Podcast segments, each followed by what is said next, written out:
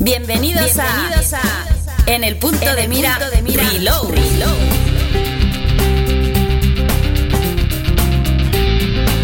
Noticias, Noticias análisis, análisis, debates, debates, retro, retro. Pasado, presente y futuro de los videojuegos, aquí, en tu espacio en tu Reload. Espacio Reload.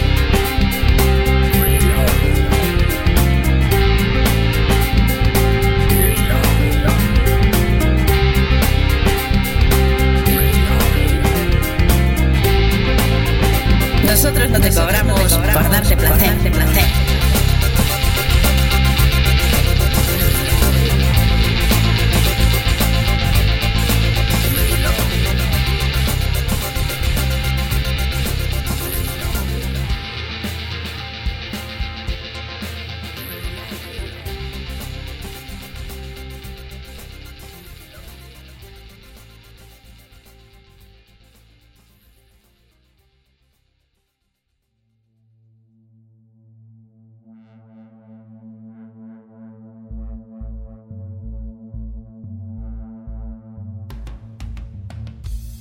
Bienvenidos a En el punto de mira Reload. Soy Lornot, colaborador del podcast, y tengo el gran honor de estar en los mandos de un programa algo singular. Sin duda, gracias al gran equipo que somos. En esta ocasión, no voy a presentar a mis compañeros uno por uno como en una ruleta rusa, sino que los llamaré a la pizarra de uno en uno. Es la mejor oportunidad para hacerles una entrevista y conocerlos mejor. No en cuanto a su orientación sexual ni por qué uno de los del equipo se disfraza de Frozen, sino para saber qué juego les marcó. ¿Qué juego fue el que aplastó el resto de hobbies y se instaló en el fondo de sus corazoncitos? Queremos averiguar anécdotas o los factores que convirtieron esos momentos en especiales. No existen las compañías ni las marcas en este programa. Solo entra la emoción y el compartir nuestro gran hobby con todos vosotros. No vamos a mentiros, con este programa queremos conseguir varios objetivos. 1. Que desconectéis de la monotonía diaria. 2. Que probéis los juegos mencionados. 3. Si ya los habéis jugado, pues que os entre ese gusanillo de volverlos a rejugar. 4. Saber vuestra opinión de esos juegos y qué sentisteis a jugarlo. Y 5. Último, pero no menos importante, que nos digáis por iBox o por Facebook qué juego os marcó, cuáles fueron vuestras sensaciones a jugarlo. De esa forma, en el próximo programa dedicado a este tema sacaremos los mejores comentarios para compartirlos con todos. Sin más, y después de un discurso tan largo como el del rey, tranquilos, relajaros, subid el volumen y disfrutar de este maravilloso viaje en nuestra compañía.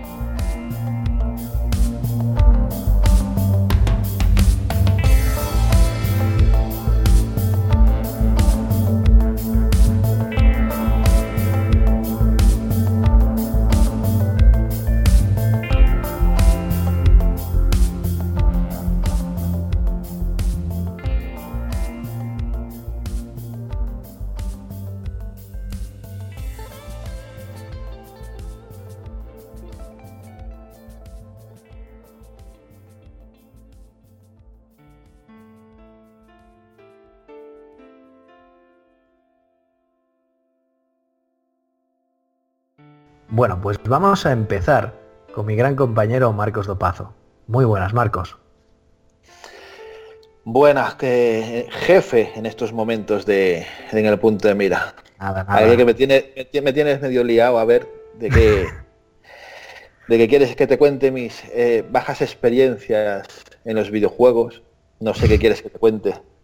Pues quiero que, que te remontes a ese momento en el cual descubriste un juego que te dejó jodidamente impactado. O sea, realmente lo que quiero es que me cuentes aquel momento que te enamoraste de los videojuegos y que, que realmente eh, la edad que tenemos ya, Marcos, y que estemos tan dedicados enteramente a los videojuegos, que nuestro pasatiempo esté totalmente en ellos, viene por algún motivo y hay detonantes. No hay solo un juego, obviamente, hay varios, pero háblame del que te apetezca. No tiene por qué ser orden del que más te haya gustado, ni, ni, mucho menos, sino uno de ellos que quieras hablar, porque vas a tener muchas más oportunidades en otros programas de esta misma temática, de hablar de, otros juegos que también te hayan marcado mucho. Pero bueno, uno especial, que tengan anécdotas alrededor de él y que quieras expresarnos un poquito cómo, cómo fue, cómo fue ese descubrimiento, de qué iba un poco el juego y un poquito todo el jugar y que la gente que te está escuchando también le apetezca ponérselo una vez acabes de hablar. A ver, eso es, abarcar mucho eh, de distintos. Es que es complicado decir. El, juego que te marcó puede ser uno, pero el que me, me haya maravillado y con el que tengo un corazoncito, mm, digamos que hasta puede ser otro. Porque claro, yo ya tengo los 30 años largos cumplidos y yo empecé en los videojuegos, pues, del Atari 2600, o sea que imagínate, he pasado por, por todos, por Spectrum, por PC, por, por Mega CD, por, yo qué sé, Amiga 500, por, casi todo. Y en, todas tienes eh, una cosita especial. Eh, igual en, su tiempo de los 16 bits, pues siempre hubo juegos que me maravillaron. El Super Mario World primero, pues quieras o no te maravillas, eres un niño y ves aquello y dices tú, Dios mío, tengo un salón recreativo en casa y cosas así. Pero digamos que un juego que me haya marcado en el sentido de que me, tocó el corazón, me tocó el corazoncito. Eh, seguro que hay, hay, muchos, pero este lo cogí yo bastante tarde. Fíjate que son, no te puedo decir uno, porque casi que, que son dos en uno, como, como los jugué yo. Eh, son juegos que en principio salieron para PlayStation 2, pero yo los jugué tarde. Yo los jugué en PlayStation 3 remasterizados, que yo creo que cuando lo diga, bueno, todo el mundo, si les digo técnico, yo creo que todo el mundo ya sabe de qué estamos hablando. Madre mía, desde estamos, luego. Estamos hablando de ICO y Shadow of the Colossus. Te, te aseguro que cuando los jugué, cuando los jugué, eh, no sabía la importancia de esos juegos, no tampoco estoy tan tan informado de todo. O sea, ahora me, informo bastante más porque evidentemente estamos en un podcast de videojuegos y intentas estar más informado, pero de aquellas tampoco me metía tanto. Entonces, yo me acuerdo que yo ese juego lo, compré eh, en, una cuenta, en una cuenta norteamericana que tenía yo y eh, lo vi en, la store de, Estados Unidos tirada de precio, tirada de precio. Era un pack en, en HD PlayStation 3 donde venían los dos. Los descargaron, no sé si me costaron 15 dólares o una cosa así, los dos juegos. Entonces, bueno, parecen bien, o sea, la estética, que a mí me gusta bastante el arte y soy bastante inquieto en eso, no lo he estudiado, pero soy bastante inquieto. Y por los comentarios que, ponían de ello, bueno, pues voy a estar tirado de precio, pues voy a bajarlo porque tiene muy buena pinta. Y empecé por, por ICO. A ver, aunque estuviera remasterizado, se notaba mucho que tiraba de la época de PlayStation 2 pero su banda sonora, no sé, como que te cautivaba, su estética, bastante simple, pero que, no sé, transmitía, mm, transmitía ternura o sentimiento, el, personaje en sí, eh, cuando ves que lo meten ahí en, ese castillo, cuando lo encierran, o sea, ves que el, chaval no entiende el porqué ahí, ese chavalito con cuernos, eh, y escapas de ahí, te encuentras en el castillo y cómo intentas escapar, encuentras a un personaje que, no sé, es la, ternura personificada, porque en ese momento en que la coges de la mano y casi que tienes que cuidar de ella, a mí me transmitía mucho ese juego, el, llevarla contigo, eh, siempre de la manito, esos dos niños, intentando, no sé por qué, no sé, algo, algo tenía ese juego que me, me tocaba el corazón con sus personajes, simples, muy simples, y también tenemos que decir que el apartado técnico es muy bello, pero también a la vez muy simple, y es un juego que básicamente es avanzar a lo largo de distintas fases del castillo que son puzzles para intentar seguir avanzando hasta encontrar una salida. No es un juego largo, es un juego bastante corto, Ico. Eh, pero que la pequeña historia que te cuenta sin palabras, que eso también es cierto, el, juego no, no, no, no hay lectura de nada, no hay palabras, no te comunica nada, es todo con gestos y sonidos que no significan nada. Eh, te traslada o te transmite toda una historia eh, que en su conclusión final pues te sorprende y te pero te llega es un, es un simple juego de puzzles no sé si tú lo has llegado a probar o a jugar Sí, de hecho también me pasó lo mismo que a ti, que fue bastante, bastante reciente. Por desgracia no lo pude probar en la época. Sí que, sí que probé el otro, Shadow the Colossus, en su, en su época, pero no había probado ICO. Y es lo que tú dices, Marcos, es esa sensación de, ternura, de inocencia que, plasma el juego. Y algo muy interesante creo que es el lenguaje sordo que se esconde en, la imagen tan bonita como tú bien decías, de que se den de la mano, que, que es esa forma que hacen de que te preocupes por ella.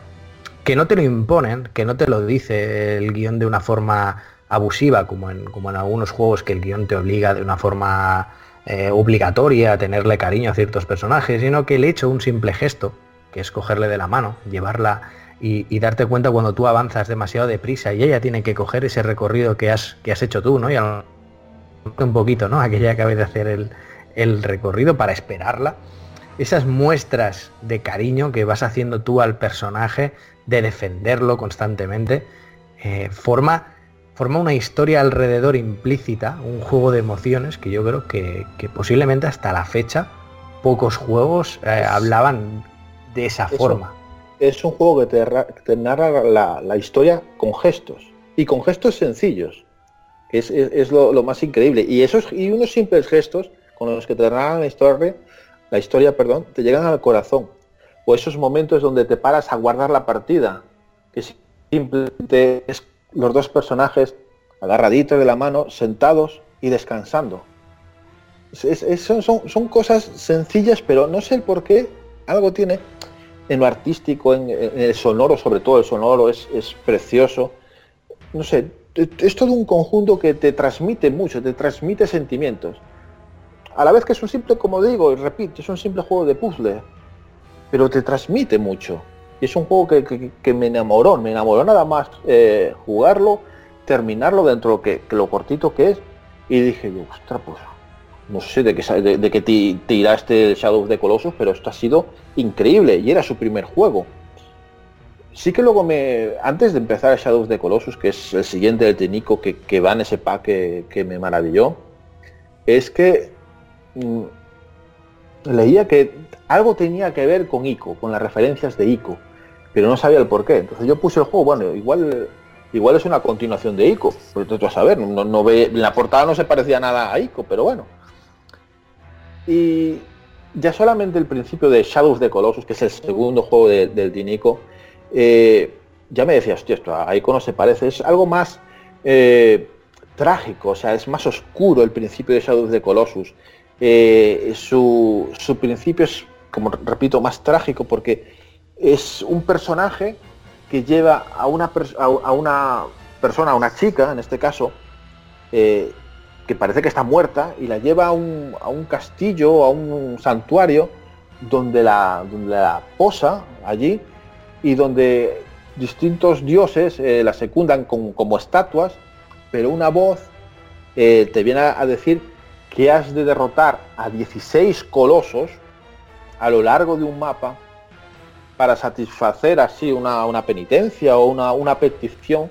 Y si tú le haces eso a quien te lo pide, él como contrapartida mm, devolverá la vida a la chica. Algo muy simple. Entonces te encuentras en un mapa inmenso donde, donde vuelve a haber dos personajes eh, digamos, eh, unidos. O sea, está el personaje principal, que es el chico, y otro que es bastante importante, que es el caballo. El caballo a lo largo de la aventura, donde también te hará falta y donde pues, te cansarás de andar con él buscando a esos colosos, te llegas a encariñar con él. Quieras o no, te llegas a encariñar. Y, bueno, si le pasa algo al caballo, a ti como que te, te puede afectar. Y cosas de ese estilo podrás notarlas a lo largo de la aventura.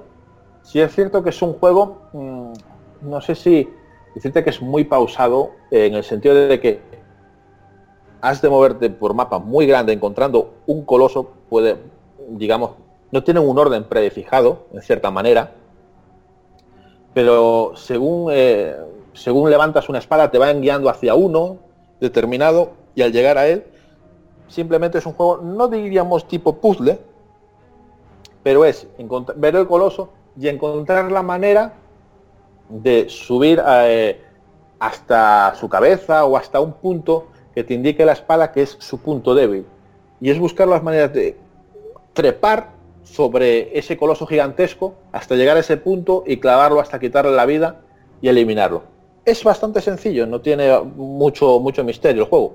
Es hacer eso 16 veces. Pero cada vez que vas derrotando colosos, eh, si regresas a... Al, creo que hay cierto número, al, regresar a, donde está el cadáver de la, de la persona, tú puedes incluso llegar a ver como tu personaje cada vez como que está más demacrado, como que cada vez eh, tiene menos, menos salud. Y digamos que no quiero destriparlo, pero la historia en sí, que cuando comienzas el juego, incluso puedes llegar a un punto donde dices tú, pues no le veo yo historia a esto, es ir uno tras otro, ir uno tras otro, pero a medida que vas avanzando vas notando que la, cosa puede ir avanzando, eh, sobre todo con, con las pequeñas pinceladas que te da esa voz que de, eh, bueno, que no sé si es un dios o lo que sea, pero una voz que te indica lo que tienes que hacer o a quién tienes que ir a matar o a quién no sé qué. Pero digamos que la, la mitad del juego para adelante, o sea, hacia el final o, un poquito más avanzado, ya entra en, ebullición, ya ves que te queda poco ya, pero el final de, de la historia de ese juego, yo creo que marca bastante. La historia del final de ese juego marca mucho. Y más todavía, y más todavía si has jugado primero a ICO. porque eh, bueno, yo, yo seguro que habrá mucha gente que ya habrá, ya habrá jugado a, este, a estos juegos, pero he de decir que si tú has jugado primero a ICO y termina Shadow of the Colossus, que es, parece una historia, mientras ICO es una historia tierna y que parece que donde, donde hay, mucho brillo, hay mucha luz, o sea, no sé, carga un poco de positividad. Shadow of the Colossus es un poco todo lo contrario, es bastante oscuro, es bastante triste, eh, la historia eh, del, del, personaje, el caballo, o sea, a medida que pasa la historia es triste, es melancólica, eh, el final de sí es todo el juego en sí, lo que abarca es oscura, es, no sé, te toca un poco la fibra y el final, el final es como, Dios, si has jugado ICO es como, Dios, qué maravilla, es, que te tiene que caer una lágrima a narices.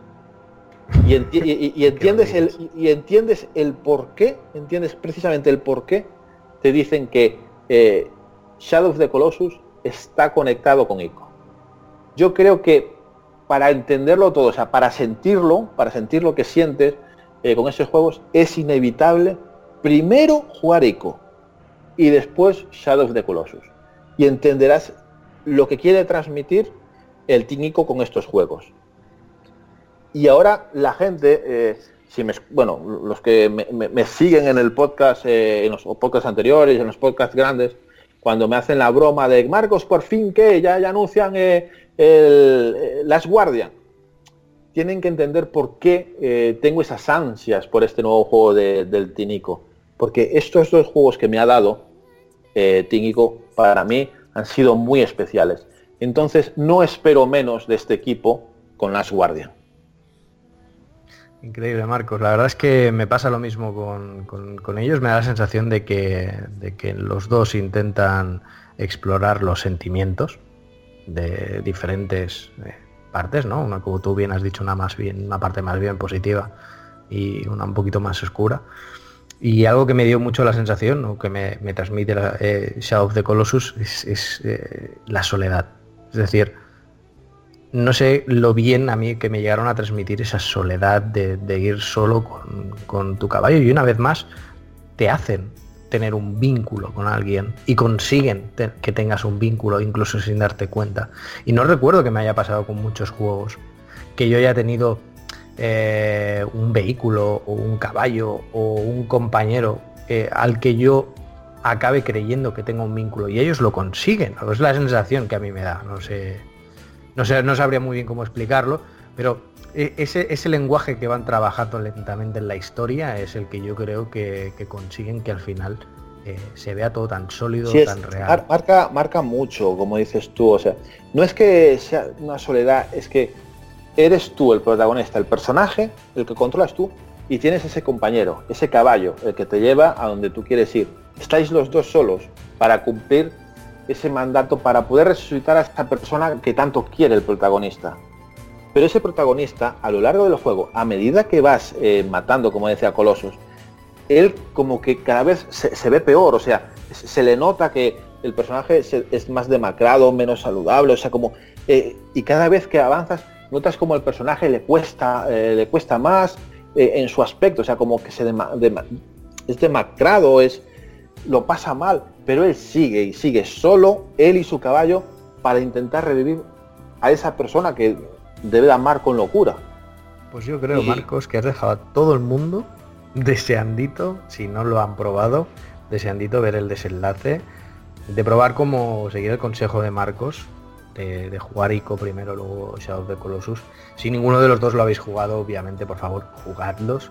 Y si los habéis jugado, es, creo que es un buen momento para, para poder recordarlos y de que luego nos expliquéis vosotros también qué sentisteis, qué, qué, os ha pasado por, vuestras cabecitas mientras jugabais esos juegos. Bueno, también es importante decir que si no los han jugado, que no lo comuniquen ni lo digan, porque tenemos un compañero que se llama Gapex, que es capaz de cortarles la cabeza. Para él es imprescindible que los jueguen, pero bueno, jugadlos. No lo digáis, pero jugadlos si no lo habéis hecho. Y que no pasa nada, ¿eh? Nunca pasa nada por admitir que no habéis jugado a un juego ahora. Así que, del de, porque me han pasado muchos años. Es decir, yo tengo ahora mismo 31 años y lo he jugado muy recientemente y lo podía haber jugado hace mucho tiempo. Tranquilo, no pasa nada, lo podéis decir. Nadie os matará. Pues Marcos, de verdad, agradecerte que nos hayas puesto los dientes largos eh, para volver a rejugar este juego. Ya te contaré mi experiencia con As Guardian. Bueno, ahí, ahí estaremos los dos, yo creo, deseandito. Madre mía, lo que llevo esperando por él. Un abrazo, Marcos. Gracias. Nada, un placer, amigo.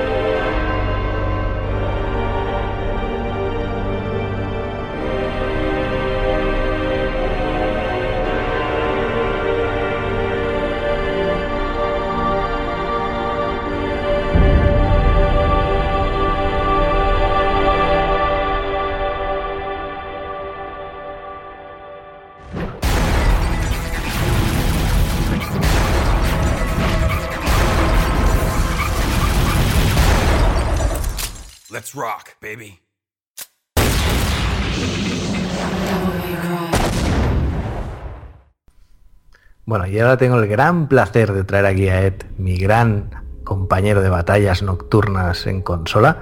Así que muy buenas, Ed. Cuéntanos, cuéntanos ese gran juego.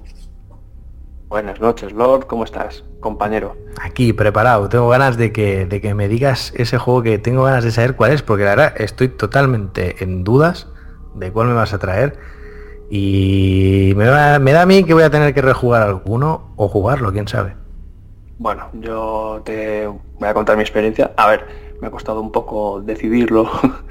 Porque, a ver, tener que elegir un juego que te haya marcado, pues a ver, con el gran catálogo de juegos que hay, sobre todo los que, los que he jugado de las diferentes consolas, pues claro, mm, son muchos y bueno, que he preferido ir por, por mi saga fetiche, por, por así decirlo, que es más fácil y es la que más me conozco. Pues mira, Lord, te voy a hablar de eh, Devil May Cry, eh, el juego de Capcom, eh, este juego que inició el género del hack and slash. Y aparte de que fue uno de los proyectos descartados que pasó a ser juego de Devil May Cry, ay, de Devil May Cry, de Resident Evil, Resident Evil 4 concretamente. Eh, pues a ver, a mí este juego la verdad mm, me enganchó por lo que, bueno, por esa época internet no estaba tan... O sea, no, nos fijábamos más por el tema de las revistas, como yo que sé, las hobby consolas o revistas semejantes. No, no, estábamos tan resabiados con toda la información, nos flipábamos con cualquier imagen.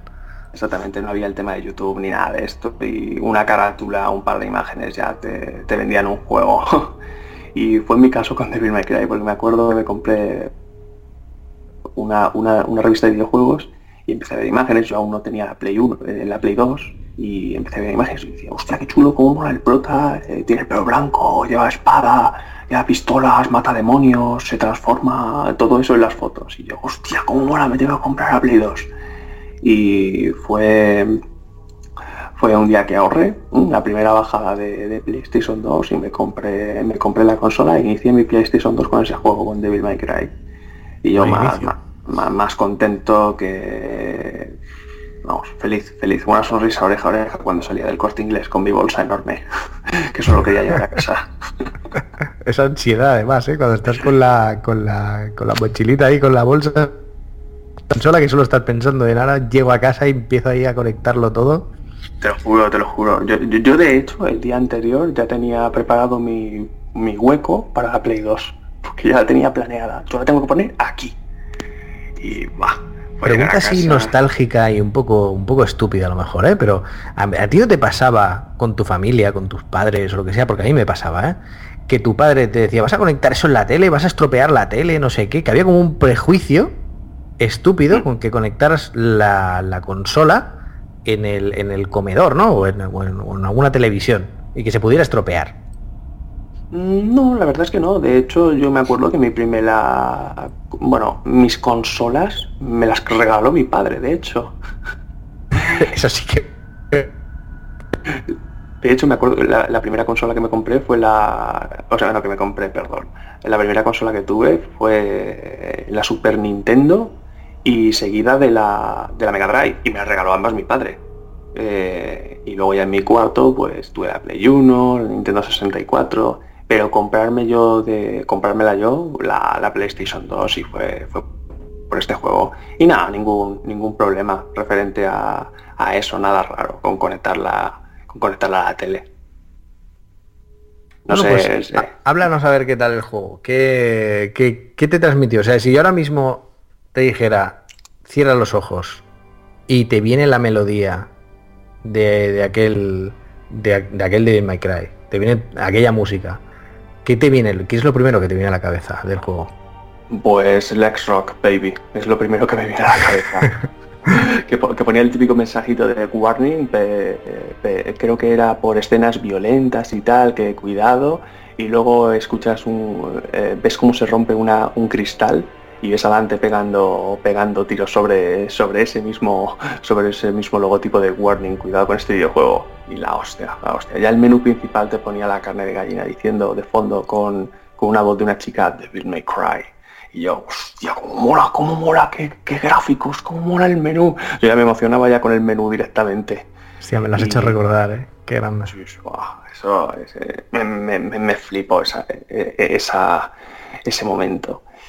Y claro, era, mi primer juego de, Play 2 mío propio en mi tele. Y yo, hostia, qué vicio voy a meter. Y. hostia, es que recordarlo, macho. Eh, bueno, iniciar partida nueva, modo normal. Y ya la introducción te ponía ahí todo. Todo lo que viene a ser una premisa de, del lore del juego. Eh, muy chula con un demonio de fondo, unas llamas y te, y te, van contando en plan como, como, en las películas de, la Guerra de las Galaxias, ¿sabes? que empiezan ahí Star Wars y empiezan ahí las letritas y tal, pues lo igual pero con narrador. ¿Qué pasa? Sí, sí, sí. Y bueno, luego ya la, cinemática de intro, empezamos ya el juego, eh, los gráficos de... Coño, eh, estoy hablándote del 2001, que, sabe, que, me, que me lo compré, creo que salió este juego y me lo compré, sí, del 2001. Y coño, una, pasada. Yo que venía de juegos de Crash Bandicoot, venía de Medieval, venía de Soul River y joder, el salto era, era, era brutal, tío. Es que además esa es la clave que me estás diciendo, ¿no? O sea, pasamos de unos juegos bastante enfocados a lo infantil, ¿no? Un poquito estamos hablando de, ese Crash Bandicoot, ¿no? De ese Medieval y tal. Y saltamos a un personaje súper irreverente, eh, que, empieza ahí comiendo una pizza, ¿no? Si no recuerdo mal, el tío súper mm, vacilón y tal. El, eh, mira, yo me acuerdo, eh, bueno, se presenta como que una chica misteriosa, una, rubia macizorra, por decirlo a lo bruto y a lo rápido, que, ve que, que, de frente tiene un local, lo que parece un local con el logo de Devil May Cry, que resulta que es el local de nuestro protagonista de Dante, y interrumpe ahí con una moto, todo chulesca, y Dante ni se inmuta y lo único que tenía era los pies en alto sobre la mesa y flipando. Y yo dije, hostia, este es el típico protagonista chulo de, serie anime japonesa. Cierto, es verdad que estamos más acostumbrados a, tener aquella percepción de más del anime, ¿no? De, a lo mejor de Dragon Ball, ¿no? Todo esto. Sí, exactamente. Aparte, yo en esa época era más, más crío, me gustaba mucho eh, Dragon Ball, Naruto, Bleach, muchos animes. Y la verdad es que el estereotipo de, Dante me moló, me caló, ya me calaban las imágenes y ya a medida que le escuchaba hablar me, molaba más porque, vale, era, era un sobrado, eh, pero también, coño, la condición de sobrado era más que justificable, o sea, es un tío que tiene poderes y que maneja la espada y las armas de fuego como Dios, o sea, vale, lo entiendo. Era como una especie de Blade pero en blanco y vestido de rojo. y, además tiene una mezcla como particular, ¿no? De hecho, recuerda mucho, eh, ya que este, es un, este juego eh, no deja de ser eh, un proyecto o era un posible proyecto de Resident Evil 4 que nuestro protagonista iba a ser Leon Kennedy, pues claro, mm, sacas ahí el parecido de que recuerda mucho a ese Leon Kennedy de Resident Evil 2 ahí y Leon Kennedy también era un personaje jovencito, no muy vacilón, pero también tenía sus cosas. Y Dante era pues eso, pero llevado al extremo. Eh, y cómo, cómo seguir, pues después de esa magnífica introducción ya, después de unas cuantas secuencias que, que tienen la conversación esta chica misteriosa y Dante, eh, llegan a una isla, que en esa isla, eh, la isla de Malet, creo que se llamaba, si no voy desencaminado, eh, ahí se, desarrollaba todo, toda la trama, todos los puzzles, todo el juego, todos los enfrentamientos, todo se desarrollaba en esa isla que era, era casi un laberinto y que las primeras zonas te recordaban un poquito por el tema de examinar, recoger llaves y demás a, los, a los Resident Evil. O sea, se notaba el toque Resident Evil, incluso esa sensación de mal rollo. No sé si te acuerdas, Lord, cuando llegas llegas a una zona que es como una especie de salón central donde hay una estatua y ya hay una ah, música ahí de mal rollo de... Sí, sí, sí. Pues, y, que ves, pues, a medida que vas yendo por las salas había como marionetas ahí tiradas. que, por Exactamente, que eran marionetas. el, el, el, hack and slash ahí? Que me acuerdo que ahí ya empezaba la, la tralla. Pues claro, es que eh, este género eh, ¿cómo decirlo? Yo viniendo de juegos eh, más de un corte más lentito, o sea, juegos de acción, ¿no? Yo sé, Medieval, Resident Evil, Soul River, juegos que, vale, eran de acción, pero eran, eran de un corte más estratégico, por así decirlo, más pausado, más lento. Y este es que era, era, era brutal, o sea, el tío ya va, eh, podías interactuar todo el rato, tanto con las armas de fuego como con, con la espada y ostras, tío, la cantidad de combos que podías hacer eh, era, era, impresionante. O sea, yo que sé, elevar de un espadazo a un enemigo y suspenderlo en el aire eh, disparando con las dos pistolas desde el suelo. A mí eso me, ponía, me, volvía loco, vamos. O sea, a mí eso me encantaba. A ti, pero te ponía becerro, sí señor. Me ponía, me ponía, Lo subías de arriba y encadenabas combos y combos y combos y, era una pasada, porque además es, es uno de, las cosas que te vician, ¿no? Es de, intentar superar, ¿no? Esas marcas, si no recuerdo mal, que, te iban saliendo y que lo japonés, ¿no? En plan A, B, C, ¿no? Exactamente, o sea, sí, la clasificación, que cuanta más eh, clasificación, ya que este juego va por, por capítulos, o sea, no es, no es una aventura, digamos, como era un, como es un God of War, de que vas todo recto eh, y hay diferentes puntos de guardado, no, esto va por, por capítulos o por misiones eh, y lo que molaba es que eh, cuantos más combos encadenabas, mejoraba tu puntuación. Y con esa puntuación, pues al final de, un capítulo te, te, recompensaban, dependiendo del rango que sacases, siendo eh, D el más bajo y S el más alto, pues con la moneda de cambio del juego que eran las gemas rojas, que con eso pues podías comprar objetos, mejorar adelante, que eso era otra de las cosas que me molaban. O sea, eh, mejorar al personaje, comprar mejoras, eh, conseguirle habilidades, comprarle armas, aumentarle la barra de salud y eso me molaba, o sea, si ya flipabas con Dante en el principio, decir, ostras, puedo hacer que mi personaje sea aún más cheto, hacer más virguerías y conseguir mejores puntuaciones y hacer más flipadas e ir probando movimientos. Porque lo que mola del juego es que a medida que, vas avanzando y vas volviendo todo a, Dante más,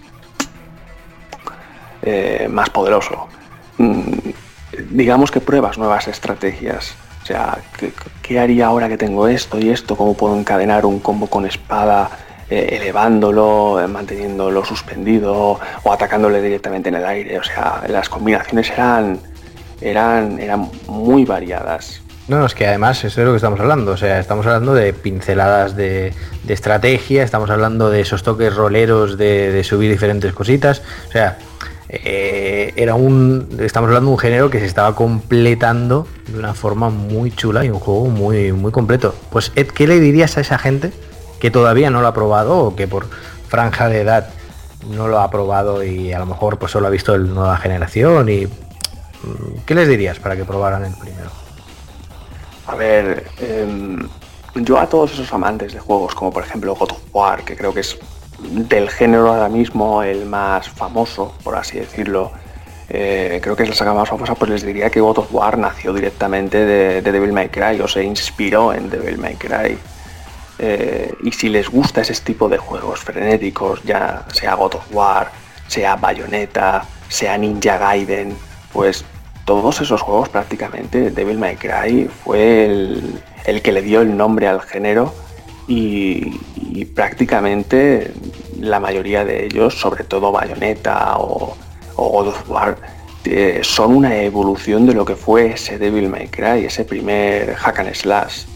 Eh, y vamos, yo les invitaría, sobre todo si, mira, no han jugado el primero y han jugado, yo que sé, el reboot, el DMC, pues también se lo recomendaría, o sea, para ver cómo fue ese primer juego ya en 2001, que era bastante impresionante, el cómo cómo eran los cimientos del género, lo que supuso ese juego. Yo, yo lo recomendaría sobre todo porque la historia está muy bien, tiene voces muy carismáticos, tiene puzzles que no están mal, tampoco los hack nunca se han, eh, ¿cómo decirlo? Nunca han sido famosos por tener puzzles muy complicados más allá de coger una llave y ponla aquí, pero creo que Devil May Cry, sobre todo el primero, eh, que se acerca o más a esos Resident Evil de antaño en el tema de complejidad de puzzles es el que más el que más les puede hacer pensar. Sobre todo porque es muy laberíntico en el de que tienes que ir de un lado para otro y demás. Y yo les recomendaría les recomendaría eso que prueben el primero a ver a ver qué tal y sobre todo si les gusta pues Ed, yo creo que me han quedado dos cosas muy claras. Una, que en mi casa era un pringao porque no me dejaban poner la consola porque se iba a estropear la tele. Y dos, que ese juego, joder, me, han dado ganas de rejugarlo, te, te, soy sincero, tengo muchas ganas de, volver a darlo y sobre todo todos aquellos que no lo habéis probado, pues darle esa oportunidad. Y como he comentado con mi compañero eh, Marcos, ponerlos, ¿qué sensación tuvisteis los que habéis probado ese... De, decidnos los que no lo, habéis probado y, lo probéis, eh, qué os ha parecido. Pues muchas gracias, Ed. Gracias a ti, Lord, por, por invitarme esta noche. Un abrazo. Un abrazo.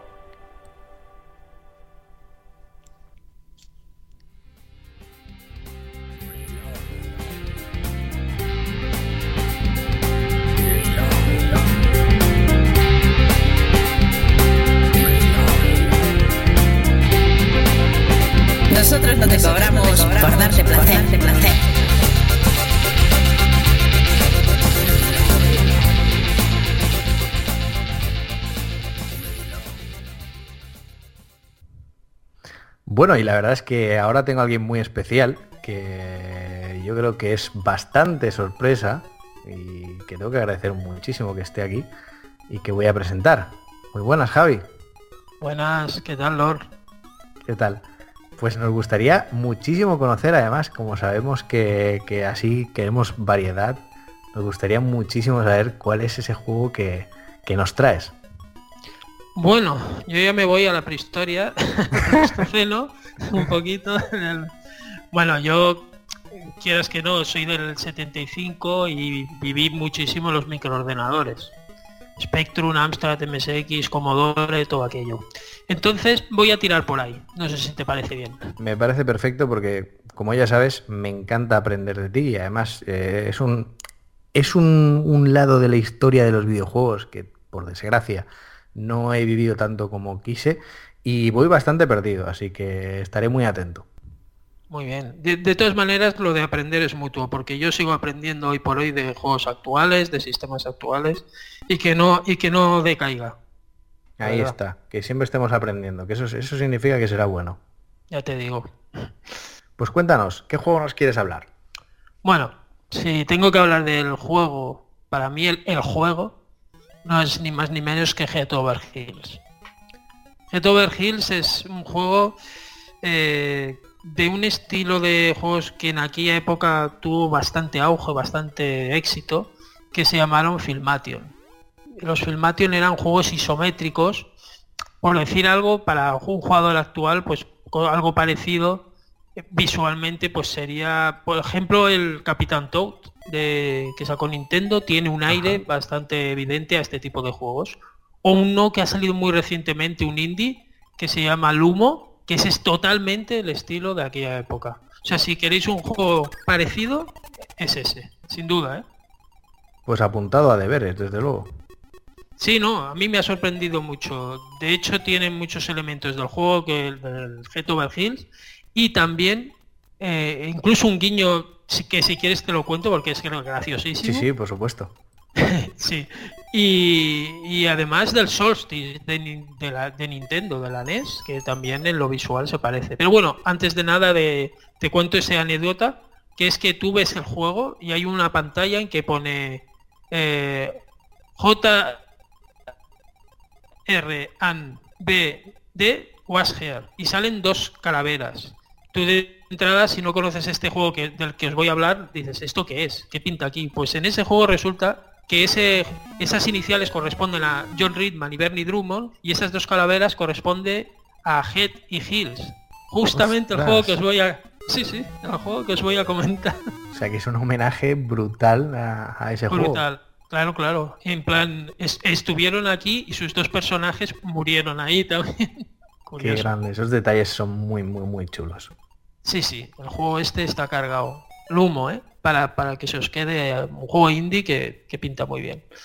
Pero bueno, si queréis, si quieres ya me meto en el tema un poco en el juego, pues es lo que te comentaba, es un Filmation creado por estos dos programadores, John Ridman y Bernie Drummond, que lo que tenía es que era heredero directo del uno que salió antes, que era el Batman, el Batman isométrico. Era un juego que, que, aunque no estéis mucho metidos en el tema, seguro que a lo mejor alguna vez lo habéis visto, porque era un Batman regordete como el de la serie de los 60. Sí, sí, me acuerdo, me acuerdo de este. Sí, sí, era bastante dantesco él. Pero el Get Over Hills e, era de los mismos autores y salió después. Estamos hablando de 1987, lo quiero situar un poco en el, en el contexto, en el tiempo. Estamos hablando de, bastante atrás, ya te digo. Y, lo que tenía este juego es que los juegos estos isométricos, les llamaré Filmation para no estar todo el rato diciendo isométrico. Sí, sí, los juegos estos Filmation lo que tenían es que eran juegos de... Cada pantalla era una especie de mini puzzle, ¿vale? Más o menos Mm, complejo, ¿vale? Pero eh, también tenía sus toques de habilidad. ¿Por qué? Porque tenías que, por ejemplo, coger objetos para llegar a otras zonas, tenías que saltar los suelos que se rompían, eh, tenía ese toque, un toque un poco de, no, no sé decir acción, un, un toque plataformeo, digamos. Sí, sería plataformeo la palabra adecuada. Y un aspecto visual que para aquella época era muy, muy espectacular. Pensar que no es 3D real, o sea, en el fondo lo isométrico eso no era un 3D real como tal, pero la sensación de profundidad existía para nosotros. Para nosotros era nuestro 3D. No sé si... sí, es impresionante porque además ese e, e, el trabajo que, conlleva eso, para que os hagáis una idea, para más o menos que relacionéis ahora, es un poco que no, ni mucho menos es comparable, porque tiene muchísimo más trabajo eso, pero para que os podáis hacer una idea, es como en El Señor de los Anillos cuando hacían las escalas para grabar las imágenes de qué personajes eran más grandes y tal, y las imágenes con perspectiva, pues todo eso, todo ese dibujo técnico implementado a a, su máxima eh, potencia para darle ese, ese sabor, ¿no? Sí, sí. Tiene, tiene un aire, es lo que tú dices. Y, por ejemplo, más detallitos que tenían este tipo de juegos, pues era, eh, sobre todo este en especial, era que encima se creó una cosa bastante peculiar. No voy a entrar en guiones ni cosas así porque es casi trivial, ¿eh? o sea, el guion pero lo que tenía es el uso ya en aquellos tiempos de dos personajes que por separado tenían habilidades diferentes, pero cuando se unen crean una especie de personaje, digamos, completo, ¿vale? Y no sé si esto también os vendrá al recuerdo a lo mejor algún juego de Nintendo, no sé si el Banjo Kazooie, alguno, esta combinación de dos personajes, es verdad, ¿sabes? O sea, quiero decir que a veces mm, igual no se fijaron en Head Over pero Head Over ya tenía cosas así. Y, en una máquina que otra vez es que quiero destacar Spectrum de 48K, K, no megas, no gigas, K. y metían 321 pantallas que tenía el juego con sus grafiquitos, con sus cosas. Y hombre, tenía mucho mérito, tenía mucho mérito. Y era un juego que si te tengo que contar así alguna anécdota curiosa, pues, pues yo qué sé, me acuerdo tonterías que nos pasaban entonces a los que teníamos los ordenadores. Por ejemplo, que el, ordenador tenía el modo 48 y el modo 128. El 48 que era más como la, la primera máquina y luego la 128 que salió que era una máquina con más memoria, con un chip de sonido digno de la época y que era retrocompatible. Atención, retrocompatible, esa palabra que... Madre mía, ya era retrocompatible. Eso sí, que era... Sí. señor. Pues la tontería de que yo pensaba que si cargaba el juego en 128 me iba a petar el juego. Tonterías, tonterías. O, o, yo que sé, o que lo típico que, que, que, también pasaba que, pues, la, como no podías grabar partida, ¿tú sabes lo que era jugarse un juego de 300 y pico pantallas. Madre y, y cada vez que jugabas volverlo a empezar y volverlo a empezar. Eso pues era dedicación y además dificultad, porque obviamente te lo tenías que aprender, aprender de memoria para hacer las cosas bien. Y es cierto, y, no solo eso, te diría que, y me ha pasado en la actualidad, si te lo puedo comentar, una otra anécdota que a veces que pasan, que yo, eh, un amigo, un amigo de, de internet, de, este, de estos mundillos, eh, estaba jugando al juego de Amstrad, de, que es el mismo con un poquito más de color. ¿Tú te crees que eh, él me dijo es que estoy encallado en tal pantalla, ¿vale? le dije, bueno, mira, estamos en Skype, comparte pantalla. ¿Te puedes creer que estamos en el año 2000, bueno, fue el año pasado igual, 2015, que yo le veía jugar, porque compartimos pantalla, y aún me acordaba perfectamente de todo. porque es que esas, cosas que te quedan a fuego. Sí, sí, sí, lo tengo. Es que aún hoy me pongo y sé la pantalla siguiente cuál va a ser. Y ya sé por dónde tengo. Es que claro, era eso, jugarlo, rejugarlo. Yo al final el juego me lo acababa en una hora y media, pero tardé tres meses en acabarme el juego en su época. Para que intentemos así pensar un poquito en ese Javi Ortiz de aquella época en la que llegaba a su casa y jugaba. ¿Qué, te viene a la cabeza de, esos días? Pues cosa curiosa, juego en equipo.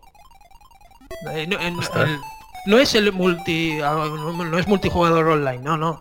Bueno, juego en equipo porque estaba mi hermano al lado y, y a lo mejor yo estaba jugando y había algo y no se me ocurría y él a lo mejor me, en algún mini puzzle él me ayudó o él, me, sugirió, oye, ¿por qué no intentas esto? O sea que aquello de, del juego en equipo que a veces se dice que, pues mira, y, y que además une más, parece una tontería, pero el hecho de resolver unos obstáculos juntos, que muchas veces lo hablamos, ¿eh? de que jugamos con nuestras parejas, hemos jugado con nuestros amigos, a diferentes tipos de juegos, y parece que no, pero se te queda en esa retentiva esos momentos que estuviste resolviendo una situación en un videojuego y se convierte en algo muy especial. Claro, sí, sí, eso también pasaba mucho en las aventuras gráficas, por ejemplo, porque ahí era muy fácil encallarse y a veces era la tontería más tonta superarlo, pues, pues me pasó cosas así con este juego también. Y bueno, ya te digo, muchas horas con él, eh, me costó 875 pesetas de la época, que bueno, no es ni... que, ahora el cambio, menos de 10 euros, sí, claro, son mil y pico.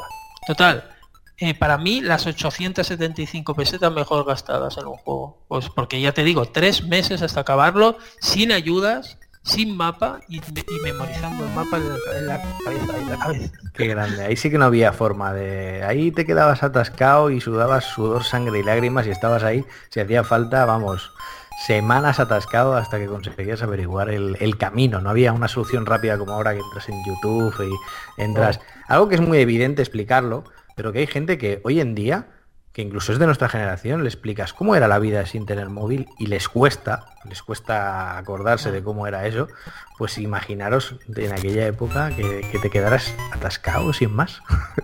No, era intentar probar y morir y volver a empezar desde el principio. Hablar con colegas y no, había otra que, que fuerzas. Sí, pero lo de los colegas podía ser contraproducente, porque también te podían meter una bola, pero bueno.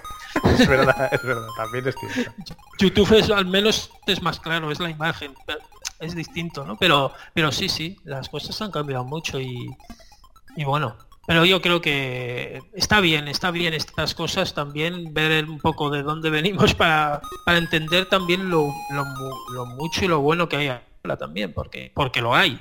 Porque parece que hay eh, que no se te da cuenta del detalle, pero lo hay.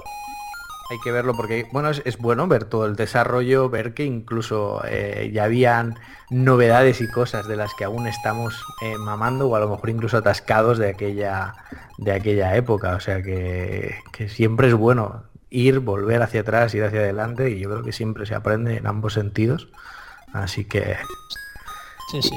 Y Javi, que no sé, imagínate a alguien como yo que no que, lo veas aún que está indeciso, ¿qué, le dirías? ¿Qué le dirías de ese juego para que acabara probando? Ya me has bueno, ya te lo digo, ¿eh? pero bueno, yo le diría que quizá tirara más de remake. Si no se ve para ver un juego en plan casi monocrono, bueno, más bien en Spectrum era monocromático, y tipo la Game Boy. Bueno, si te molaba la Game Boy, te puede molar el, palo, ¿no? Pero si no, que tirara de remake, que hay varios, hay uno español, hay uno inglés, que son más bonitos, hay una versión amiga también, hay una versión Atari ST, si te va a la emulación, pero si quiere una cosa similar, pues el juego que os he comentado al principio podría ser una buena opción también. Y a lo mejor hasta ese Capitán Toad, no sé, según se mire. La perspectiva, para el que no la sepa, es parecida pues a, a, momentos que tenía, por ejemplo, el 3D Land, momentos que tenía el, el 3D Wall, o sea, esa perspectiva así como como de, 3D de lado, ¿cómo decir? bueno, sí, sí, se, entiende perfectamente. por si alguien no, pero es eso. Y yo creo que es un juego que, que sorprende por lo, por lo bien hecho que está para, lo poco que tenía, que, eso sí es de perseverar, como muchos juegos de la época. Y bueno, deciros también que, este Filmation creó muchos juegos de mucha calidad y, y, los creadores de este Filmation fueron Ultimate, que a lo mejor ese nombre no nos dice nada, pero es que Ultimate luego se volvió en Rare. Y Rare sí que os tiene que decir algo. Imagínate. vale. Y si recordáis sus primeros juegos de NES, como el RC Pro Am y algún otro, ya tenían una perspectiva así también. Y bueno, y luego hicieron Donkey Kong Country y todas estas maravillas. Ya, ya sabéis, ya sabéis. Y, en España tu, no me quería dejar.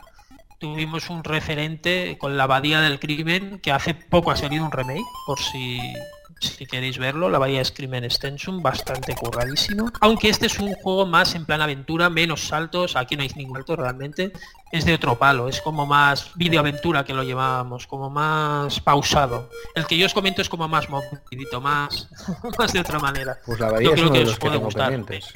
La Bahía es uno de los que tengo pendientes y, vamos, Creo que le voy a dar. Pues te recomendaría, te recomendaría el remake el Extension, porque además han mejorado la jugabilidad haciendo un juego más intuitivo. El original es un juego muy duro, muy muy muy duro. Aunque me la acabé, es muy duro. Lo digo tal cual. Sí, recuerdo que incluso había tiempo y esas cosas que te ponen el triple nervioso. Así que. Tiempo. O por movimiento, ¿no? varias cosas, pero lo peor que tenía era hacer cosas concretas en momentos concretos, en días concretos. Es jodido. y, es, es muy difícil.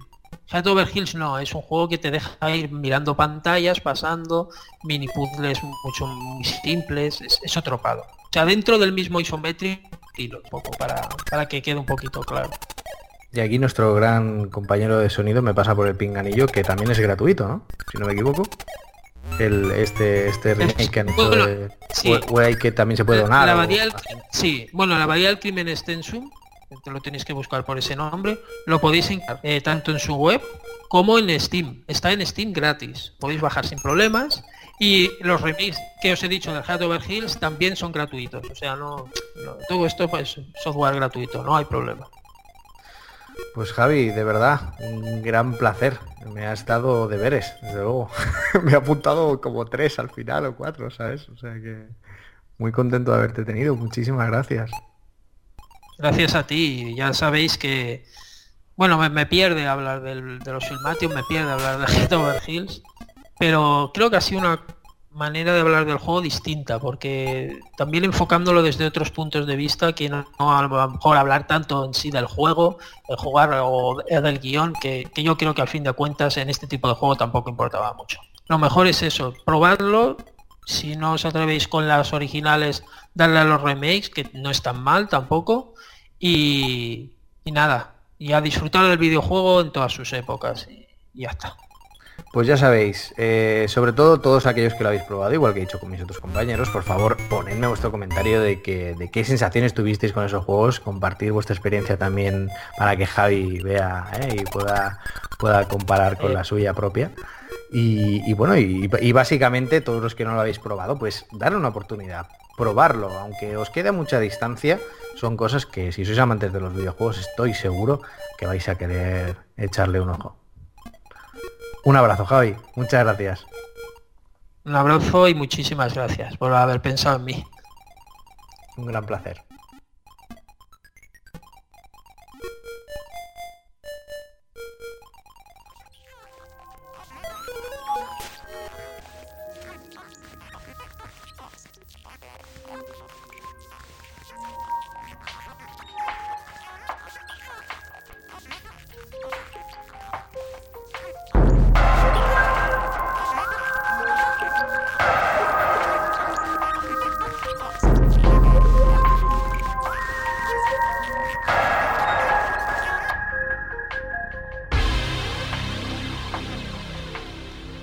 Cómo no, tenemos aquí a Gapex con nosotros, así que vamos a saludarlo. Muy buenas, Gapex.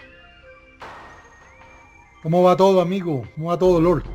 Muy bien, aquí expectantes, porque aquí ya, ya han ido contando juegos y nos han estado explicando cositas, pero por supuesto quedas tú, que tenemos muchísimas ganas y mucho interés de saber. Así que cuéntanos, ¿qué juego nos vas a hablar? Pues nada, de, mi saga fetiche, yo creo que, es absolutamente predecible que yo quiero hablar de un Metroid, recomendarte a ti o a todo aquel que me escuche que no haya jugado un, Metroid, pues la que es mi entrega favorita de quizás mi saga favorita dentro del mundo de los videojuegos. O sea, ahí el triple combo. Metroid Prime para mí significa mucho, mucho como videojuego, en muchas, en muchas formas, Lord. Eh, en especial porque me volvió a meter a este mundillo. No lo saben los escuchas de ninguna de los dos podcasts, ni de este ni del Garaje Antigravedad. Rara vez cuento yo esta anécdota de forma pública, pero yo me retiré totalmente del mundo de los videojuegos durante el periodo de mi universidad. Mm, yo tenía, bueno, tuve Super Nintendo, NES, después tuve juntas al tiempo, las mismas navidades me regalaron tanto Nintendo 64 como PlayStation 1 y digamos vivía muy como ahora, ¿no? Como vivimos actualmente muy pasionalmente esto, pero cuando llegó la era del cambio a Play 2, GameCube, Dreamcast, pues fue el periodo que se me cruzó a mí con la entrada a la universidad, ¿no? Cuando entré a estudiar eh, maestría en artes plásticas. Y, pues no había ni el tiempo ni el dinero. La universidad demanda dinero, pero aparte sobre todo tiempo y motivación. ¿Por qué? Porque obviamente pues descubría una vida bohemia, amigos, licor, chicas. A mí me iba bastante bien con las mujeres por aquella época. esa edad, esa edad, sí señor. Así que eh, cuando tenía el cabello largo, yo soy como Sansón, me corté el cabello y más nunca me volvió a prestar atención una mujer. Eh, pero en la época de la universidad que tenía el cabello hasta la cintura, yo tuve el cabello muy largo, muy muy largo. Eh, pues nada, me dediqué a eso, a la bohemia, a mi universidad, a mi novia en aquel momento. y, obviamente pues no me iba a quedar un sábado en la casa jugando. me, daban las 7 de la mañana ebrio en un bar de mala muerte hablando de, de técnica pictórica y pelotudeces de ese tipo. Así que cuando terminé la universidad y empecé a, trabajar, bueno, yo me tuve que mudar, me casé y me tuve que mudar acá a Bogotá, yo soy nativo de Barranquilla, pues tuve pues un cambio muy radical, ¿no? No solo de obligaciones, sino que pues ya toda esa vida quedaba atrás y, pasaba mucho tiempo en casa. Yo siempre fui lector de cómics desde muy joven, los cómics siempre me siguieron, obviamente pues comulgaban con la universidad porque yo estudiaba arte, así que eran cosas afines, yo los cómics nunca los abandoné, pero llegaba un momento en que no tenía que hacer, ¿sabes? Me leía lo que, me había, lo que había comprado y tal, y, me dio por eh, volver al mundo de los videojuegos, aquello que de adolescente y de niño me había hecho pues tan feliz, sobre todo porque yo mantenía mi colección de aquellos días yo no cometí el error de deshacerme de las cosas, las guardé. Así que eh, lo que primero que empecé fue a picotear cosas. Y entre mi cajón de cosas estaba Super Metroid. Entrega de Super Nintendo, la 1994 de la saga de Samus Aran. Así que, eh, pues nada, lo estuve retocando, volviendo a jugar y, y, me reenamoré de un juego que quizá en su día no le presté tanta atención como en aquella ocasión. Investigando un poco, ya había internet, me, enteré que en Wii había salido la tercera entrega de una saga llamada Metroid Prime, que lo que hacía era, eh, pues, digamos, llevar a 3D las mecánicas de Metroid, que a mí tanto me gustaban, no solo por el Super Metroid, sino porque uno de mis juegos favoritos de todos los tiempos bebe mucho también de Metroid, que es el Symphony of the Night de Castlevania. Y pues me dio mucha curiosidad. Yo estaba a punto de comprarme una PlayStation 3 por esos días, por lo que te cuento, ¿no? Quería como retomar el videojuego y ver qué, que tanto pues había visto desde los toros desde la barrera, amigos míos que tenían Dreamcast o que tenían la primera Xbox, pues había jugado algunas cosas, pero digamos no con esa pasión como cuando está en casa la consola, ¿no?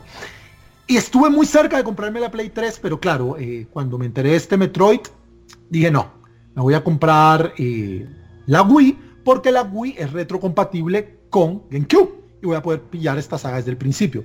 Más mi suerte aún que cuando me fui a comprar la Wii, vendían un pack que se llama Metroid Prime Trilogy, donde vienen los tres para Wii, que modificados eh, con el control de Wii de los originales de GameCube. Así que yo me estreno mi Wii con el primer Metroid Prime y Dios mío, o sea, orgasmo, orgasmo. Muy pocos juegos, no sé, no sé cuántos, pero muy pocos juegos que yo haya jugado en mi vida, no son pocos, valga la redundancia, yo les pondría un 10, la perfección. Metroid Prime, el primero para mí es eso. 10. Esa es la nota de ese juego. 10. Es un juego perfecto. Es High Life 2, episodio 2. Es The Last of Us. Es Castlevania Symphony of the Night. Es Mario Bros 3. Eso es Metroid Prime.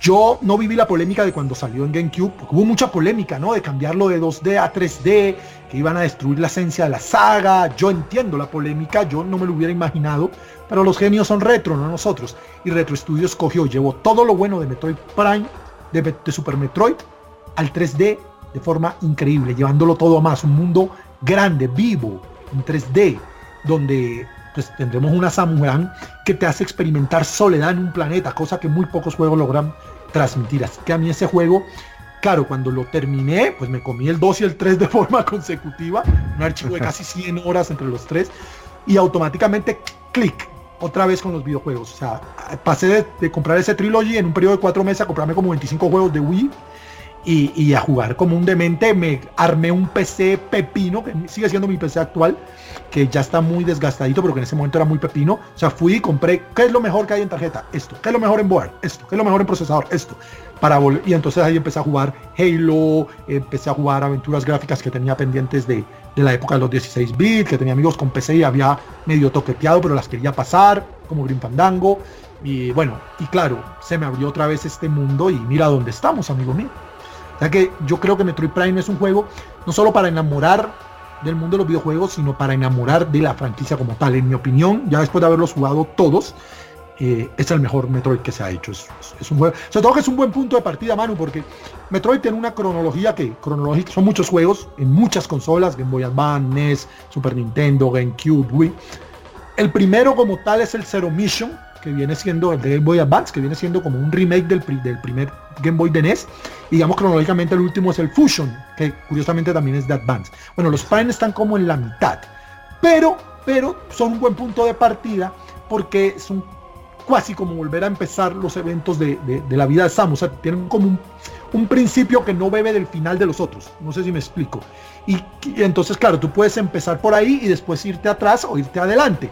Pero puedes empezar únicamente con la saga Prime, que al día de hoy es súper jugable porque no solo eh, Wii U es retrocompatible con Wii, o sea que puedes comprar el Prime Trilogy y ponerlo en tu Wii, sino que la misma Wii pues es una consola que vale 3 pesos y puedes pillarte ese o los de cubo. E inclusive en Wii U están los tres en la plataforma virtual, o sea que los puedes jugar en Wii U, reescalados a 1080, o sea que deben verse yo, deben verse un espectáculo, o sea que un usuario actual de generación actual puede jugar estas obras maestras del videojuego llamadas Metroid Prime. No, la verdad es que lo bueno sobre todo que, hace Nintendo son este tipo de cosas. Que, tengas esa retrocompatibilidad, que, miman esos juegos que, han sido de antes y ahora. Y eso desde luego le da un plus para volver a probarlo. Gapex, si yo ahora te digo, cierra los ojos y escucha la melodía en tu cabeza de este Prime, ¿qué te viene a la cabeza? ¿Qué, qué sensaciones? Soledad y tecno. Soledad, tecno. A ver, Metroid tiene un tema que a mí me marcó mucho. De la, ese es otro de los apartados, claro, es un juego de 10, ¿no? El apartado sonoro eh, de Metroid es muy importante sonoro, no la música, sino el ambiente, lo que suena, los ruidos, el FX, lo que se llaman los sonidos FX. Pero la banda sonora ambiental que acompaña es tan magistralmente perfecta con cada situación. Y cuando tú llegas a Talion 4, que es el planeta donde se desarrollan los eventos del primer Prime, escuchas un tema que se llama Space Diva. O sea, él lo dice todo el nombre del tema. Space Diva, ¿qué estamos? Es, la diva de los videojuegos. está ahí con Chun-Li Morrigan, ¿sabes? O sea, es, increíble este juego. A mí, a mí yo cierro los ojos y me, imagino en un planeta, escucho esa música tecno ambiental de fondo y, me imagino llegando a un planeta, que es lo que han propuesto casi todos los Metroid, con excepción de Other End. Y bueno, inclusive el tercer Prime tampoco, pero la sensación de estás abandonado en un planeta hostil contra ti. No es un survival horror, pero esa es la sensación que transmite. Debes sobrevivir porque estás solo en un planeta. Es que imagínate, o sea, Omega el último hombre, ¿sabes? La obra magistral de la, de la literatura de ficción. O sea, ¿qué pasa cuando estás solo, solo, realmente, literalmente solo en un planeta con las criaturas? No hay otra forma de vida pensante, aunque bueno, después la encontrarás, tus antagonistas, los, los piratas espaciales, el Ridley, todo un homenaje a, a Alien, porque hay que decir que la saga Metroid nace como un homenaje a Nintendo a Alien, el octavo pasajero. Y tiene, comparte de por sí muchos nombres que vienen de la película. Y, y, tú te sientes eso, solo, vacío, en un mundo gigante abierto que puedes recorrer, ir y volver, porque justamente esa es la mecánica, por eso nace el término Metroidvania, el hecho de tener que volver a puntos que ya visitaste en el pasado otra vez, porque cuando vuelves a ellos es que realmente los vas a poder explotar bien a raíz de los ítems y habilidades que has ganado. Y esa sensación de planeta tan gigante es que yo no la recuerdo hasta Metroid. Es que realmente me sentía en un planeta, tío. Me comía 40 minutos yendo del punto A al punto B para volver y no había un atajo. O sea, tenías que caminar 40 minutos. Obviamente un planeta no caminas 40 minutos para, para atravesarlo, pero de todas maneras dentro de las mecánicas de un videojuego o de ese microuniverso que plantea un, videojuego, pues esto es muy cercano, ¿no? Ya después lo ves con Red Dead Redemption y otras cosas. Pero claro, no me transmite lo que me transmite Metroid. Ese de, mundo vasto, solo, y, hay que sobrevivir y llegar al final a ver cómo salgo de este periplo en el que se ha metido Samus Aran. Y Gapex, ¿qué pensarías? Es decir, si, si alguien solo ha jugado a los clásicos y no llegó a probar el Prime, no llegó a probar, digamos, a Samus Aran en 3D, ¿cómo le explicarías la jugabilidad? Esas mecánicas, o sea, ¿cómo ha influenciado? Es decir, para aquellos mm, esa reticencia o ese miedo que a lo mejor puedan tener de, de, ese impasse, ¿cómo les podrías explicar cómo ha sido esa jugabilidad? Uf, difícil. A ver, la jugabilidad de Metroid no es sandbox, no puedes hacer lo que quieras como tal, pero si es un mapa como el gigante, abierto, como están tan de moda ahora, pero claro, hace cuántos años, de cuándo es el primer Metroid Prime, del 2002 creo, estamos hablando de 13 años, no, no era tan común. Y yo como le plantearía, con un ejemplo fácil, Super Mario 64. Era imposible pensar en que Mario saltara de Mario World a las 3D en perfecto sin perder un ápice de lo que es Mario. Bueno, Mejor ejemplo imposible. Eso, hizo Metroid Prime. Metroid Prime es a Metroid, a Samus lo que es Mario 64 Mario. Y en mi opinión siendo un juego más redondo, menos histórico, pero más redondo. Porque no tiene los fallos que tiene Mario 64, porque obviamente Mario 64 es pionero de todo lo que vivimos hoy. Así que pagó muchas primiparadas, bugs y cosas por el estilo. Metroid no. Y, Metroid no tiene fallo alguno. Es que Metroid Prime no tiene fallo. Yo se lo intento buscar y no se lo encuentro. Es que no se lo encuentro. Es Super Metroid en 3D. El que nunca ha jugado un Metroid en 3D y por eso las críticas que vivió en su momento no lo puede entender bien, Manu. O sea, no, dice, pero es que eso no puede funcionar, porque claro, porque otros juegos en 2D cuando han hecho el salto, desastre total. Pero Metroid lo logró. Yo les diría, pruébenlo, pruébenlo, que Metroid Prime es la prueba de que un juego en 2D complejo en mecánicas puede pasar a 3D y ser mejor aún. Que el problema no es el salto de una dimensión a otra. El problema es no saberlo hacer bien. Es que Retro Studio es una genialidad como yo muy pocas he visto en la industria del videojuego en toda la historia. Porque las posibilidades de fallo eran todas. Y es que no fallaron en nada. Uno de los aspectos que a mí me parece absolutamente geniales, amigo mío, de, Metroid Prime, es la historia en el aspecto de que, eh, pues, mm, todos los Metroid anteriores habían tenido que ver con el tema de los Metroid como tal, ¿no? El, nombre Metroid no pertenece a la armadura de, Samus como a veces se cree. Sufre de la misma pega del pobre Zelda, que no se llama Zelda, coño, que se llama Link. pero, pero bueno, este tipo pasa cuando el protagonista, digamos, no está en la cabecera del título. Los Metroid son una especie extraterrestre que, debido a sus cualidades biológicas y tal, casi parasitaria, eh, son un peligro para la galaxia, ¿no? Y digamos, Samus siempre ha enfrentado eso en los juegos anteriores de la saga.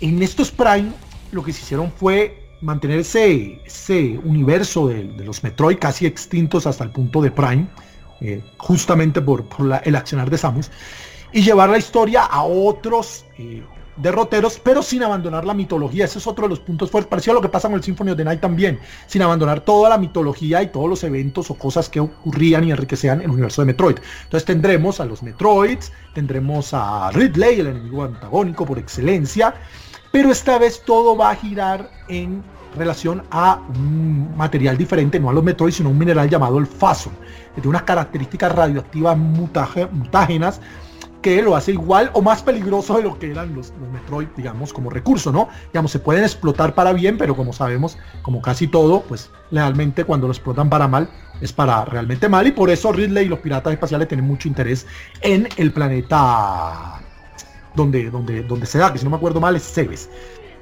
Entonces, bueno, veremos a, a, Samus allí yendo a, luchar contra los piratas espaciales, contra Ridley y a exponerse a este mineral que tendrá consecuencias increíbles, espectaculares de cara los eventos del primero al 2 y al 3, ¿no? A la exposición constante de Samus al, al Fason por, por su aventura en Metroid Prime. Yo tengo un consejo final para todo el que no haya jugado Metroid, pero desde dos ángulos diferentes. Aquellos que vienen de la saga clásica, o que por ejemplo han jugado los de Advance, eh, denle una oportunidad a la versión en 3D de Metroid. Es difícil hacer ese tipo de cambios, pero yo creo que si hay una saga que lo logró de forma magistral es Metroid. Es más, a mí no me gustaría que vuelva hacia atrás, que haya un spin-off es formidable, como intentaron hacer el Team Ninja con el Other M, algo como intermedio, 2.5 y tal. Muy bien, pero yo creo que la saga... Eh, debe seguir por ese camino, por el camino del shooter, porque es un shooter en primera persona. Pero claro, decirle shooter en un juego en que disparas el 20% del juego es bastante injusto. Es un juego de exploración en tercera persona, donde además disparas en los combates.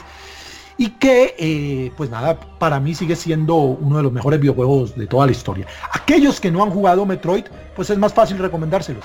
Es que literalmente es uno de los mejores videojuegos de toda la historia y que aparte al día de hoy, a diferencia de otros clásicos como Mario Bros 3, como el Symphony of the Night, como el mismo Half-Life, pues tienes la ventaja de que no ha envejecido mal, para nada. La GameCube era una máquina muy potente. Entre Wii y GameCube no hay gran diferencia técnica. Y aparte la Wii U te lo va a rescalar a resoluciones actuales, así que se va a ver de puta madre. Tienes 90 horas de uno de los mejores juegos que ha parido Nintendo en toda esa historia. ¿Qué más necesitas para jugarlo? En una consola con un catálogo tan cojo, tienes virtual los Metroid.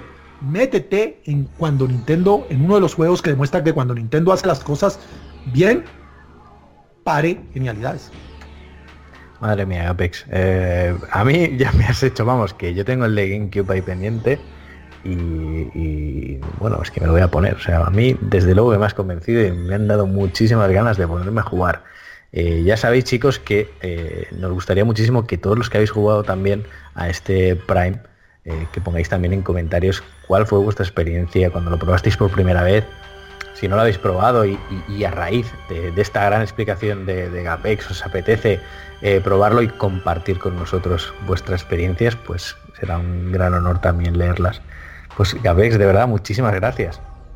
No, tío, a ti por, por, por, por, la idea de este programa me parece muy chulo. Lastimosamente no puede estar todo el tiempo, pero lo disfrutaré como un enano cuando los escuche completo, ya editado, porque me parece una idea cojonuda, ¿no? Más distendida y, y, se presta para eso, ¿no? Para que uno le pique el gusanito y se ponga a jugar cosas que tiene pendientes. Pues gracias, porque la verdad es que yo creo que acabes de escuchar todo, vas a acabar con una lista de deberes muy, muy divertida. Un abrazo muy grande, Gapex. Gracias. Nada, a ti, amigo mío.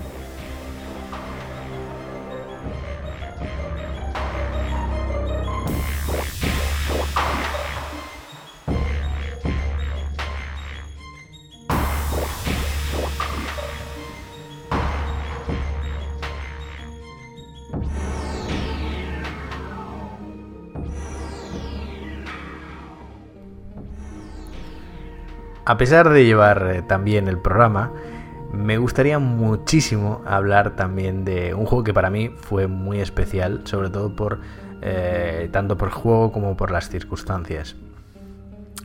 Eh, os explicaré un poquito cómo fueron las circunstancias y es que pues tal vez era bastante pequeño. No os voy a dar fechas porque tampoco recuerdo muy bien pero bueno, teníamos un apartamento en Calella y, era muy pequeñito, de estos que, se ponían para veranear y tal.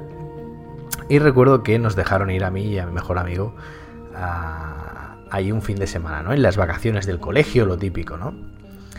Entonces, eh, lo típico que haría cualquier chaval en aquella época es irse de fiesta por la noche, ¿no? Eh, no estabais con la revisión de los padres, eh, no teníamos a nadie que nos vigilara, estábamos en la casa y lo típico, ¿no? ¿Os imagináis que me iría de cogorzas y me iría a las discotecas a probar? No. Nos llevamos la GameCube, como verdaderos nerds, por decirlo de alguna manera, y nos llevamos el Resident Evil Remake. Eh, tengo un juego, o sea, tengo un cariño muy especial por el juego, ya que, bueno, nos dedicamos exclusivamente a aquel fin de semana. Recuerdo que fueron tres días eh, intensivos en los cuales eh, íbamos lo típico solamente un ratito a comprar. A lo mejor un ratito a la playa, así que podía ser un poco por la mañana. Pero luego era bajar las persianas y ponernos en plan eh, atmósfera ya de terror directamente. Y disfrutar con, ese Resident Evil en GameCube. recuerdo aquel terror porque en aquella época recuerdo que no era demasiado valiente. de hecho creo que lo era él más que yo y nos poníamos eh, a jugar y a veces yo le daba el mando porque la sensación que me daba el juego me agobiaba muchísimo. Recordad que en Resident Evil, en los clásicos, eh, el ángulo no lo controlas, el, ángulo de la cámara, con lo cual eh, te obliga de alguna forma a, avanzar en pasillos en los que no sabes qué hay delante, ¿no? y muchas veces escuchabas de fondo los sonidos guturales de los zombies ese sonido de fondo que te ponían los pelos de punta y que sabías que había algo al torcer la esquina pero que no lo veías, incluso escuchabas esos pasos lentos que iban acercándose hacia ti, incluso si alguno estaba arrastrándose por el suelo, tenías el detalle de poder escuchar cómo... Entonces tenías esa sensación de indefensión, no sabías cuándo por algún momento te iba a saltar aquel zombie, ¿no? Básicamente este Resident Evil Remake, para poneros un poco en situación, si alguno de vosotros no lo ha probado, aunque hace poco se ha hecho otro remake para PlayStation 4, Xbox One, PC, en el que por favor os invito a probarlo en el caso de no haberlo jugado. Es el remake, obviamente, del primer Resident Evil, pero por cuestiones eh, económicas y de, y de potencia de la época, no se pudo hacer tan extenso. ¿no? Hay muchas partes de, de la mansión, por decirlo de alguna manera, que están implementadas en este remake y que en el clásico no se pudieron implementar. De todas formas, lo que viene a ser es un equipo que, llega a una mansión, ¿de acuerdo? Y esa mansión eh, está infestada de zombies. Y ellos se quedan atrapados en esa mansión. Lo resumo muy rapidito porque quiero que si alguien no lo ha jugado pueda, pueda disfrutar la tensión, el hilo argumental y todo el tema, ¿no? Entonces básicamente tenemos que sobrevivir y encontrar una manera de escapar de esa, de esa mansión, pero creerme que vamos a estar envueltos en un montón de aventuras y de, y de una lúgubre ambientación constante, el tintineo de las velas por toda la mansión, recuerdo, con de fondo una tormenta que está ocurriendo fuera de la mansión, esa sensación de cuando, cuando llueve y estás en un lugar protegido, y que sabes que de protegido tiene poco. Así que la tensión aumenta, ¿no? Y además en aquellos juegos eh, recordaréis que la munición no era precisamente abundante. Cada bala la mimábamos. Eh, me acuerdo yo y, mi colega que era una, tensión constante de, no, dar un tiro y luego vamos a gastar el resto de puñaladas ¿eh? para, para, para guardar más munición porque no sabemos lo que nos viene delante. Además, todo el tema de puzzles, eh, que había que ir resolviendo. Que eso a mí se me daba mejor, la verdad. Eh, él era el, digamos, el chico de acción, ¿no? Por decirlo de alguna manera. Él llevaba más. Llevamos a Chris, además. Y cuando yo la tensión ya no la aguantaba, le decía, por favor, lleva el mando. Además, él era experto. Recuerdo muchísimo la técnica que hacía. Eh, que era que se acercaba un poquito al zombie, veía la dirección que tomaba, obviamente daba una vuelta y le pasaba por el otro lateral al zombie, ¿no? Escapando de él de una forma muy guay porque hacía a veces pasillos llenos de zombies que les hacía un zigzag increíble. Y claro, yo era mucho de. A mí me gustaba el cargármelos para saber que luego cuando pasaba por ese pasillo, ese pasillo estaba limpio.